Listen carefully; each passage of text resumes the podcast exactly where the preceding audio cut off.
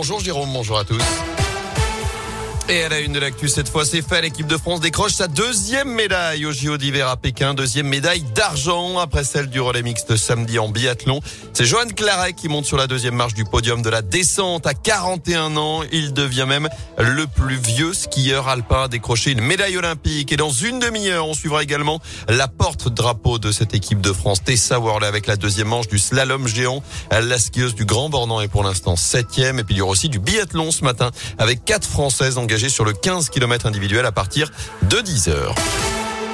Dans le reste de l'actualité, un détenu en fuite dans la Loire après cette évasion ce week-end à la maison d'arrêt la Talaudière. Avant-hier, un détenu de 22 ans a escaladé l'enceinte de la cour de la promenade et les murs de l'établissement à l'aide d'une corde fabriquée avec des draps. D'après le progrès, il s'agit de l'homme arrêté le 29 janvier dernier après avoir ouvert le feu sur deux voitures en deux semaines à la Fouillouse et à Peur.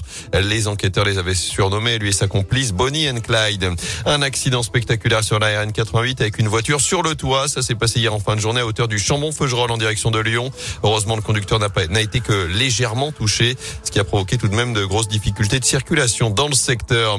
À suivre la deuxième semaine du procès de Nordal Lelandais. Ce lundi, la cour d'assises de Grenoble doit consacrer la matinée à l'examen de la deuxième agression sexuelle commise sur sa petite cousine. Les faits se seraient produits une semaine avant la mort de Maëlys en août 2017. Je rappelle que le verdict est attendu en fin de semaine prochaine. Enfin, l'émotion au Maroc. Le petit Ryan dans la mort a choqué au-delà des frontières du pays sera inhumé aujourd'hui. Le petit garçon de 5 ans est resté cinq jours au fond d'un puits. N'a pas survécu.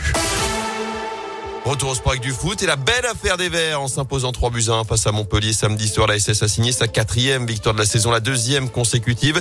Alors malgré ce succès, les Verts restent derniers de Ligue 1 puisque certains concurrents directs ont aussi gagné comme Lorient.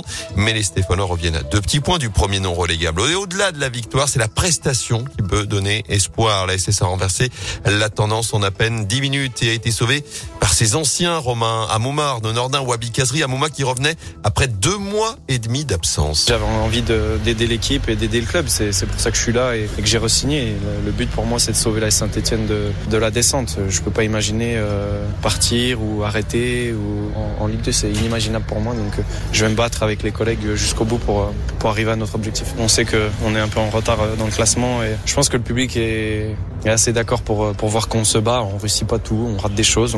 On n'est pas exempt de tout reproche, mais, mais sur l'attitude, sur l'envie, sur la détermination, on fait le maximum pour inverser les situations. J'espère que ce match va nous servir pour la suite euh, de, rester euh, solidaire. Faut garder ça et, euh, et enchaîner. Et le prochain match est d'ailleurs crucial. Ce sera à Clermont, un concurrent direct au maintien coup d'envoi dimanche à 15h. Enfin, premier test réussi pour le 15 de France.